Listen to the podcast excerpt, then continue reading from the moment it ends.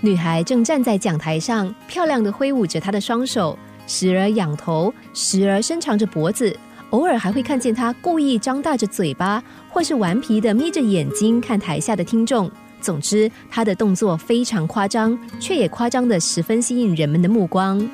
她的名字叫狄延慈，一个自小就罹患小儿麻痹症的患者。台上的夸张动作其实不是故意的。而是因为病魔也带走了他肢体的平衡感，包括言语的表达能力。虽然狄延慈的生活比别人辛苦，但是再大的痛苦也没有让他升起放弃的念头。在家人的鼓励和支持下，女孩慢慢长大了，更实现了她最大的梦想，顺利的完成加州大学艺术博士的学位。狄延慈博士最爱用色彩来表达心中的想法，他总是对人们这么说。我的人生色彩靠我自己的手图画，想要五彩缤纷就画出五彩缤纷的图画，想要多快乐就有多快乐。讲台上“活出生命的色彩”大大的几个字，加上狄言慈的活泼动作，更让他显得活力四射。学生们都被他的肢体动作所震慑，这的确是一场和生命相遇的动人演讲。狄言慈博士，请问你是怎么看待自己的？难道你从来就没有怨恨吗？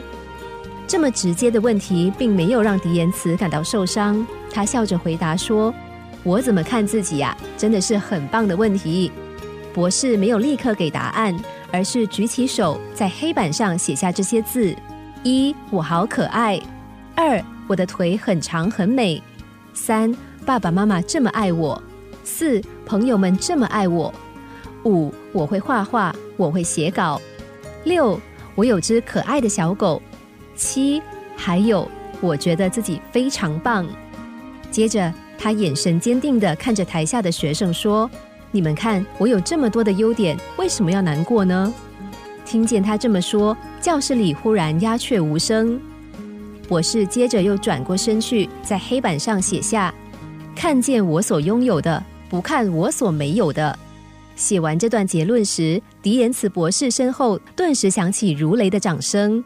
他站在台上，脸上满是笑容，学生们也在他的脸上看见了一种永不被击倒的傲然。多数人遇到困难的时候，经常会否定自己。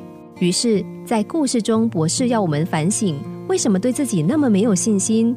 说出否定的结论之前，仔细想想，有多少人曾经认真突破？我们给自己否定，很多时候都是企图偷懒的借口。第一次无法突破，再试第二次就对了。人生原本就没有一定的规则，老天爷什么时候要送我们苦头吃，更没有人能预测出正确的时机。但无论生活怎么变化，我们都要轻松迎战，更要坚强面对。迪恩茨博士想说的是。给自己多一点生活的力量，时时肯定自己是无价的。那么，无论生活是怎么样的状况，无论我们面临着什么样的艰难，你我必定能够自信走过。